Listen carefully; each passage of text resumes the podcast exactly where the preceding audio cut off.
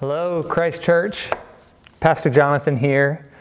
Uh, as I look past the camera and I see the empty building around me, uh, makes me realize how much I miss you all.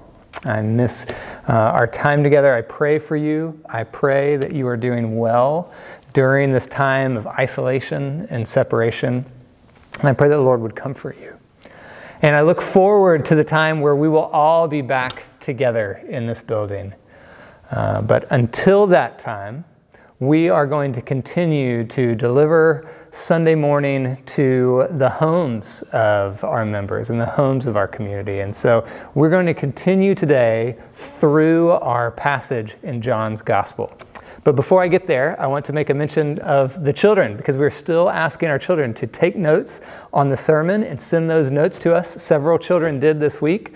I got notes from several, including uh, Emma Bender. She sent in a nice note with a picture and some, some uh, words from the sermon. Uh, the three Keel children, you three sent in your notes. I don't feel like I can brag on you because you're mine, but you did a great job.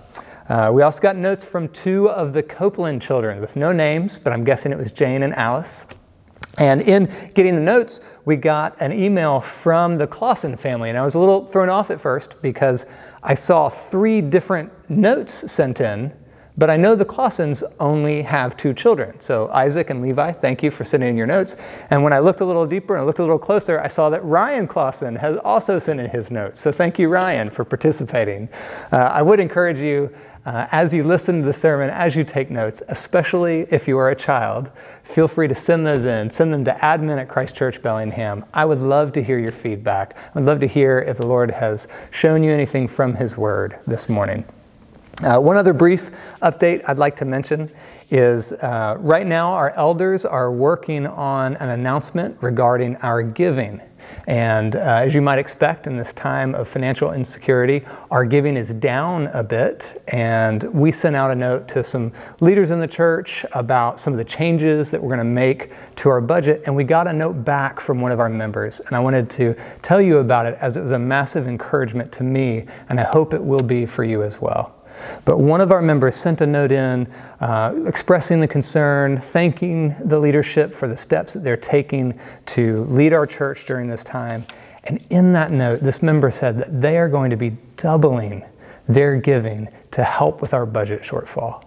And that was a tremendous blessing to hear about. And it was actually an encouragement for me and Corey for us to consider how we might give joyfully and sacrificially, and maybe even give more in this moment, in this, this crisis that we're going through, to show that we trust the Lord and to show our thankfulness at all that He has done for us. And so, thank you, member. You know who you are. We appreciate it. It's been an encouragement to me.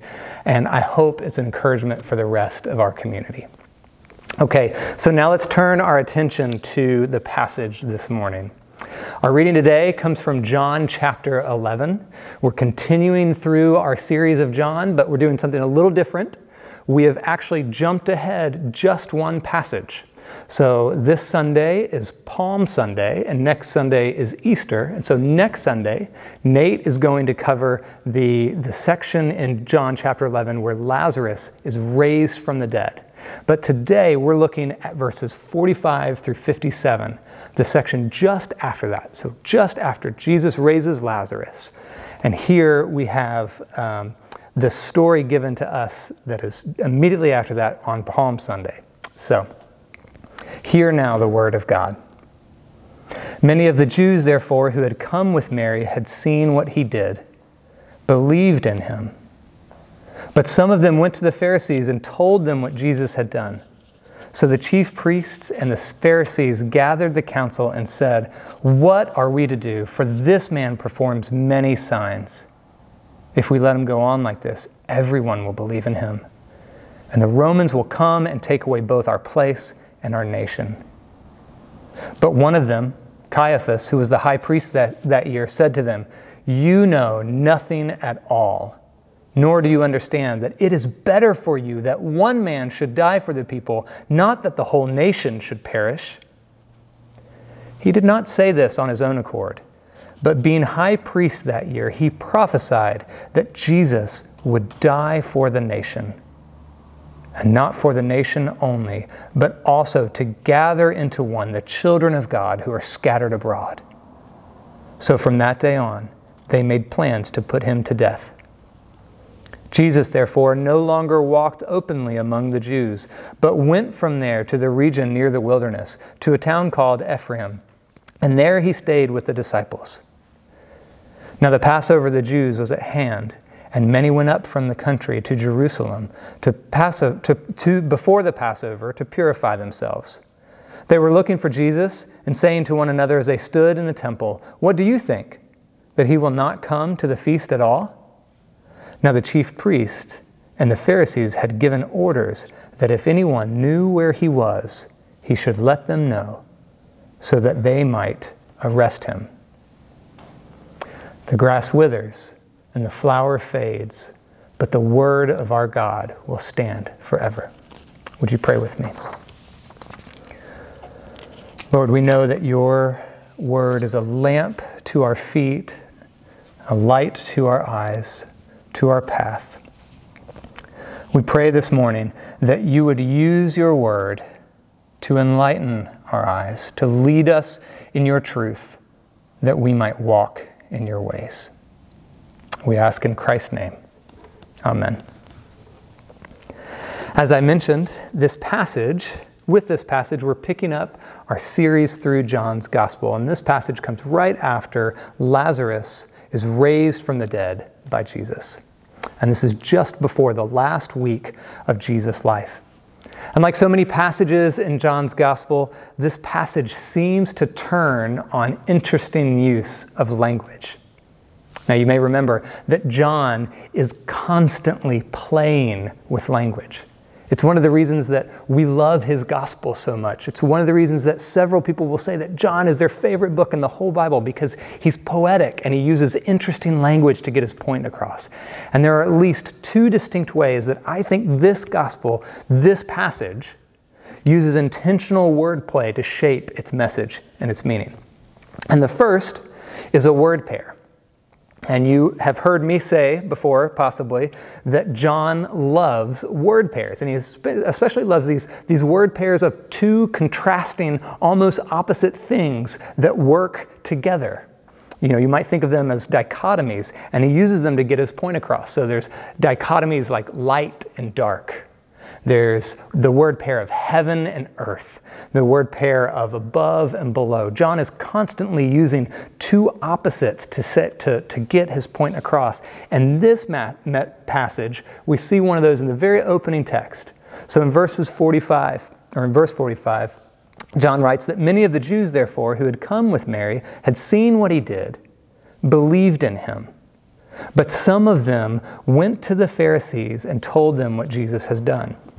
And I think what Jesus is doing, because he uses the word a little bit later on, is he's using the echo of the word pair between belief and unbelief. John is setting up this passage as a conflict between belief and unbelief. One group of people was with Jesus and they saw him raise Lazarus and they believe in him. And another group of people was also with Jesus. They also saw him raise Lazarus from the dead and they run away and run to his adversaries. This is a conflict between those who believe and those who don't. And the rest of the passage is from the perspective of that second group. John is actually giving us insight into that group who don't believe. And in a way, you can think of today's sermon as a different type of Palm Sunday sermon. You know, usually Palm Sunday, this is the day where we think of Jesus coming into Jerusalem and he comes into the crowds and they wave palm branches and they lay them down at his feet as he rides in on a donkey as a conquering king coming into his kingdom. Well, today, we get to consider what Palm Sunday looks like from the other perspective. That was the perspective. The parade is the perspective of those who believe. This is the perspective of those who don't. We get to look at it from Jesus' enemies' perspective, and we get a close up on those who don't believe. But there's a second and potentially even more important wordplay going on in this passage. In fact, I think, I think the whole passage turns on essentially one word. And in verse 53, after the chief, chief priests and the Pharisees confer, John tells us so from that day on, they made plans to put him to death. You know, at first, that seems like a pretty straightforward statement. And I'll admit that I missed this wordplay until I used my phone a friend option and I called our Christ Church resident Gospel of John expert, John Schwant, and we were talking about this passage. And he pointed out to me, he said, Oh, isn't this interesting? That word in 53, the first word, so in your ESV Bible, which is also translated as therefore, it's doing this double duty. What's it referring to? It could be referring to what Caiaphas had just done in his promptings and his selfish desires to keep their place in their nation. Or is it is, it, is the reason that Jesus, they make plans to put him to death, was it because God is going to gather his children into one? Again, John has set up conflicting interests. This is a cosmic battle between those who believe and those who don't conflict between Jesus' enemies, their selfish desires, and God's purposes. And the amazing, seemingly preposterous good news of Jesus Christ is that I think the answer is both. It was not one or the other. Jesus dies because of man's sinfulness. And Jesus dies because of God's merciful, intentional plan. And so those are the two main points that we'll look at for the rest of our time today man's sin and God's plan. And by looking at man's sin and God's plan, we will see both the tragedy and the beauty of Palm Sunday. So, first, notice man's sin in this passage when I first started working on this sermon, this perspective, it, it really colored my, my whole, uh, all of my work, and I thought that's what this was about, right? From the beginning to the end, this passage is about Jesus' adversaries. It starts with that group who, who saw what Jesus did and should have recognized him as the author of life, running away to, to go find his enemies. And then you see the, the plan, the, the conference of what they're going to do to push him out. And then it ends in this ominous, uh, you know, where ominous passage where people are standing around just before the Passover and they don't know what's going on, but the, the Sanhedrin and the Jewish leaders are looking to arrest Jesus. This whole passage is about, uh, from the perspective of man's sin in a way. This is not your typical triumphal entry view of Jesus. So, what do we learn when we look at the darker side of the story? Well, I'd like to make two observations. This passage teaches us both about a motivation for sin, and it teaches us about a consequence of sin. Now, keep in mind, these are not comprehensive statements about what sin is. Rather, these are two specific truths that John has highlighted in this passage to help us understand at least a portion of why Jesus went to the cross. So, our first observation, observation notice that fear is a motivation for sin. Right? Fear is what's driving Jesus' adversaries here. In the passage, fear is the implicit motivation behind the chief priest and the Pharisees. You see this specifically in verses 47 and 48. John says, So the chief priest and the Pharisees gathered the council and said, What are we to do?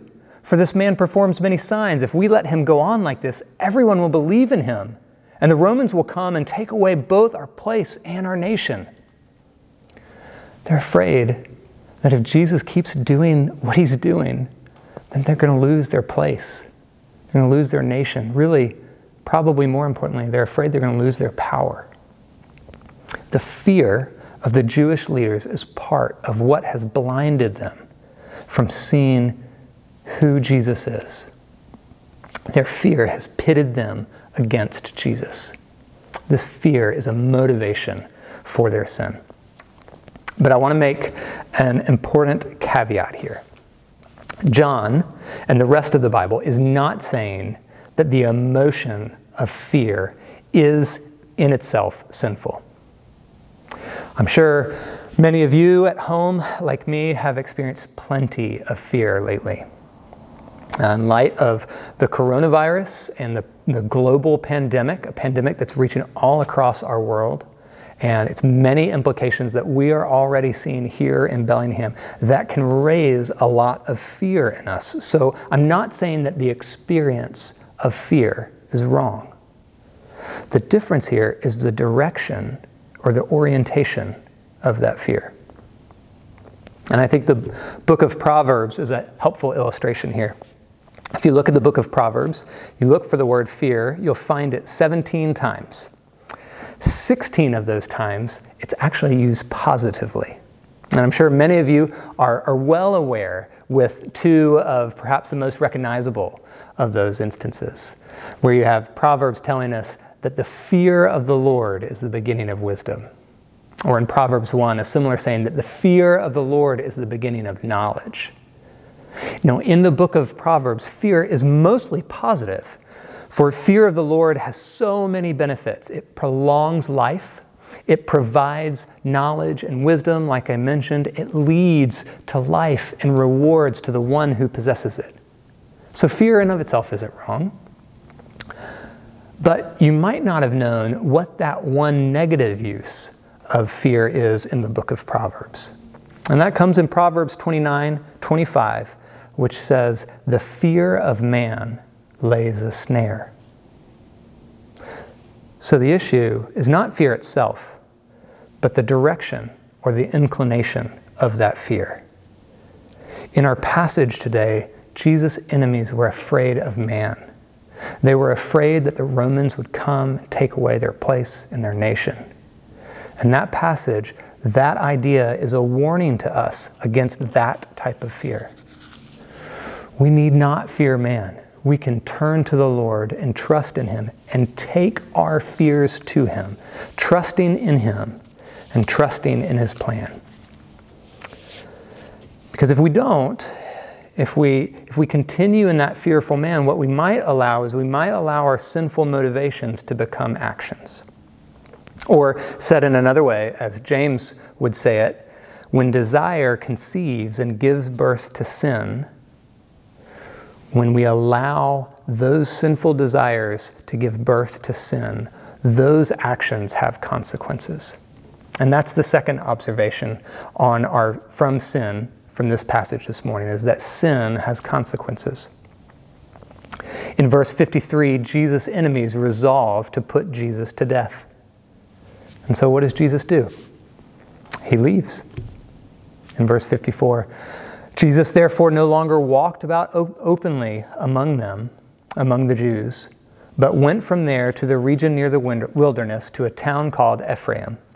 And from there he stayed with the disciple. The disciples. Think about what Jesus had just done for his people. This is the man who had just fed thousands of people. He had healed the sick. He'd given sight to the blind. He had made the lame walk. And he just previously, just before this passage, he had just raised a man from the dead. And this is the man that they are asking to leave. Isn't this the very man you'd want to be around? But because of the sin of the chief priest and the Pharisees, the enemies of God, because of their hardness of heart towards Jesus, their fear of losing control, Jesus leaves them and he takes his blessing and goodness with him for a time. This truth is repeated several times throughout the Bible. Uh, often God's, God allows us to experience the consequences of what we ask for. Notice Jesus' enemies want him gone, so for a while, he goes. And God often grants the request of those who believe in him and those who don't. He grants both requests. You know, here the Pharisees don't want Jesus, so for a time he leaves. And sometimes it's like that for us. Here in the Gospel of John, Jesus is temporarily giving those who don't believe the consequences of their desires. Perhaps the, the clearest explanation of this in Scripture is in Romans 1 24 and following, where, God, where Paul says that God gives the ungodly up to the lust of their heart, to impurity, to dishonorable passions and to those who receive in themselves the due penalty for their error. In a similar vein, here in John 11, the Jewish leaders want Jesus gone and he goes. I'm reminded of the C.S. Lewis quote from The Great Divorce, where he says, There are only two kinds of people in the end those who say to God, Thy will be done, and those to whom God says in the end, Thy will be done. But this passage isn't only about those who would reject Jesus. While it does come from that perspective, it shows the perspective of Jesus' enemies. It's actually written so that you and I might believe. And so you see this conflict between these two groups, the conflict between those who believe and those who don't. And even when Jesus leaves in verse 54, you see the hope of belief because Jesus takes his disciples with him, the ones who believe in him. And in doing so, we see that God has had a plan all along. In fact, as a part of his plan, God's plan is the answer to man's sin. And that's our second point for today. And perhaps the most amazing, paradoxical, and wonderful part of this story is that God's plan is the very thing that deals with our sin. So while, while Caiaphas and the other Jewish leaders were planning Jesus' death for their own sinful and selfish, fearful purposes, God was using it for his glory. Notice the irony in what Caiaphas says in verse 41 when he stands up and he says, You know nothing at all. And yet, he, the very person proclaiming that, proclaiming that you know nothing at all, is the one who has no idea what he's talking about. Because Caiaphas, as John says, did not say this of his own accord, but being high priest that year, he prophesied that Jesus would die for the nation, and not only for the nation, but also to gather into one the children of God who are scattered abroad. God is using Caiaphas in spite of his ignorance, in spite of his fear, and in spite of his direct opposition to Jesus. God is using him as part of his plan. So don't miss the grace of God's plan. God's enemies are afraid, they don't believe, even after seeing a man raised from the dead, and they contrive and conspire to destroy the very author of life. And these are the plans that God uses to gather his children into one. It's breathtaking. Think about what this truth means for you and for me and for our relationship at God, with God. At the very least, brothers and sisters, know that your sin cannot thwart the purposes of God. No matter what you have done, no matter what you will do.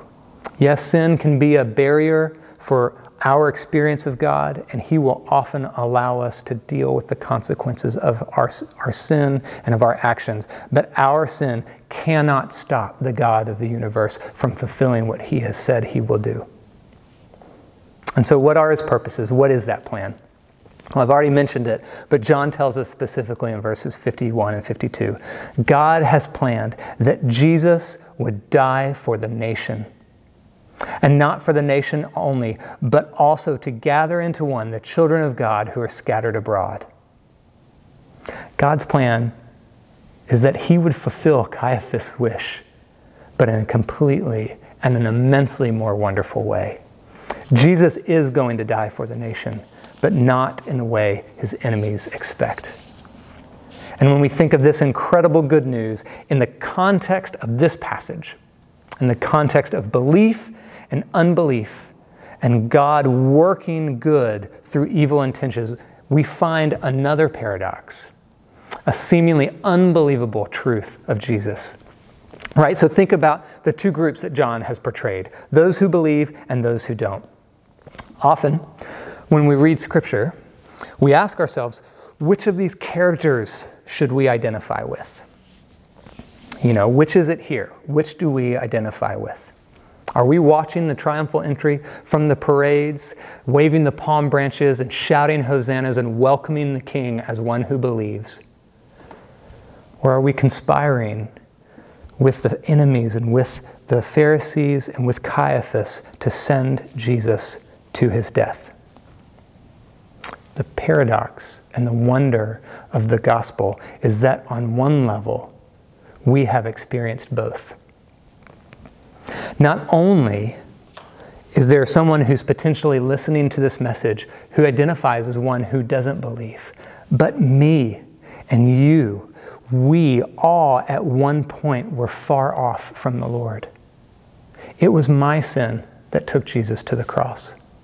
I am one who stood among the mockers and cried out. Or, in the Apostles Paul's words, we who were once far off and dead in our trespasses and sin. At some level, I was the Pharisee intent on pushing the way, pushing Jesus away. But God's plan is a plan of mercy. The very thing that we have intended to use for evil, God has used for good. And as part of his plan, God's mercy extends even towards those who would oppose him. The scandal of the gospel and the good news of this passage, the good news of Palm Sunday, is that though we were far off, God has gathered us into one. Though we were dead in our trespasses, God has made us alive together with Him. He has redeemed our sin. He removes our fear and gives us the ability to fear God and not man. And He offers us new life in His name. This is God's plan to overcome evil with good and deal once and for all with our fear and our sin and to gather us together because remember how John has started this passage. We are two groups the believers and those who believe, sorry, those who believe and those who don't.